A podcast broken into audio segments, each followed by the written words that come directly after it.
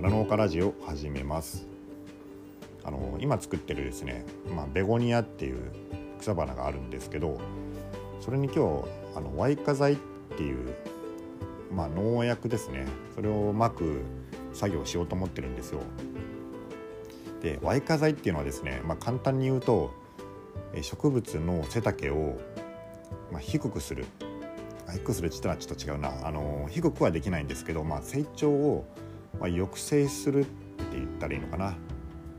うん、あの鉢植えの植物って花って、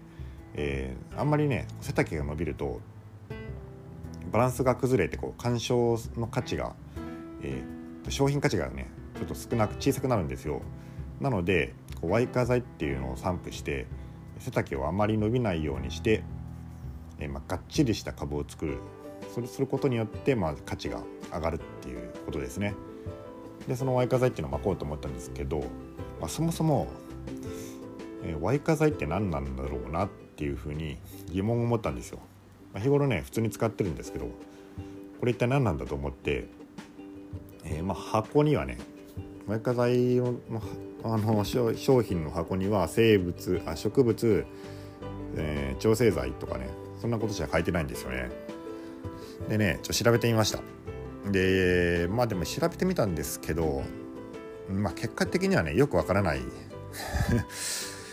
うん、よくわからないっていうかわかるんだけど、まあ、完全にはその解明してないところもあるみたいですね。でうんとの Y 化剤とはまああのー、植物調整剤なんですけどこれは植物ホルモンが主な成分になっています。で Y 化剤って言ってもいろんな商品があって、例えば商品名で言うと、まあ、B9 とか、えー、サイコセルっていうのとあとバウンティっていうのがあって、えー、あと何があるかな。まあそんなもんか。まあ他にもねスミーセブンとかあるけど、まあ、そういういろんなのがあって植物によってその効果がある薬剤っていうのが違ってきます、うん、あと効果の強さとかもね、えー、その Y 化剤によって変わってくるんですよ。それを選んで、まあ、使ってるっていうことですそうですねでねその Y 化剤っていうのが、まあ、いろんなその種類があるんだけど、まあ、なぜ植物の成長を抑制する効果があるかっていうと、まあ、これも調べてみたんですけど何やらですねそのジベレリンを抑制するジベレリンの分泌を抑制するまあ、作用があるそうです。でジベレリンっていうのも、あの、まあ、ホルモンホルモン剤ですね。植物ホルモンみたいなやつで、まあ、そのどんな植物にもあの大なり小なりねジベレリンっていうのがまあ生成されるようなこう機能があって中に入ってるんですけどそのジベレリンはですね、まあ、例えば発芽を促進したりとかまあ、成長、まあ、成長に欠かせない物質なんで、まあ、それが多くなると成長が早くなったり開花が早くなったりするっていうのがあるそうです。でジベレリンねえー、っとね花で言うと例えばシクラメン、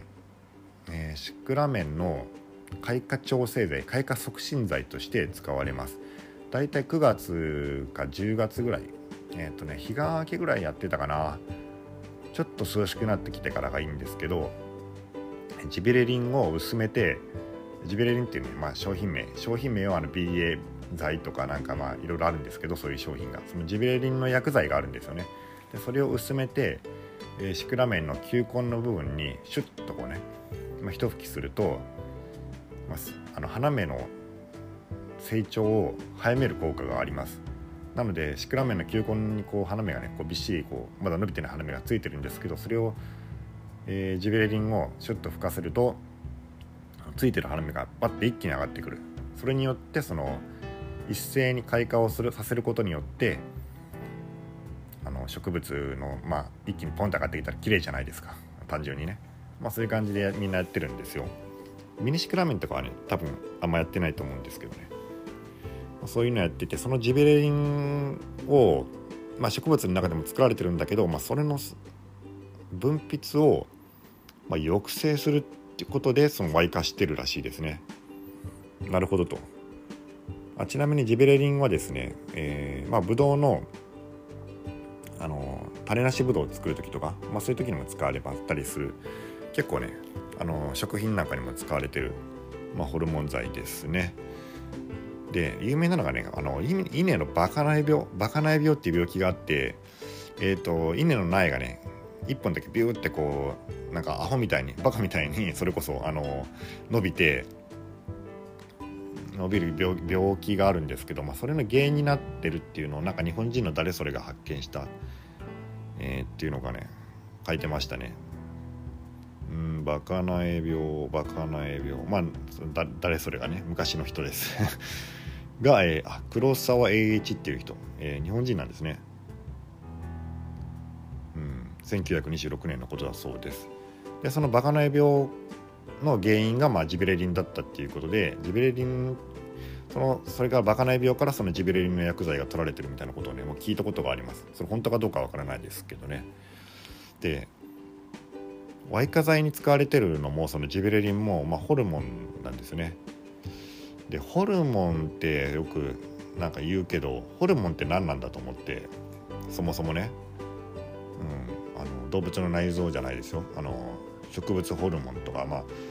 人間のその治療なんかにも使われてるじゃないですか。でホルモンってホルモンホルモンって言うけどホルモンって何なんだろうなと思って、まあ、調べてみたらホルモンウィキペディアによるとですね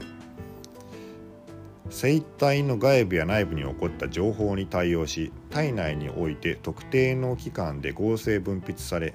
体液を通して体内を循環し別の決まった細胞でその効果を発揮する生理活性物質。よくわかんないですね。全然わかんないですね。まあ何らかの生理活性物質。まあ、何らかの物質でその植物植物とか動物の、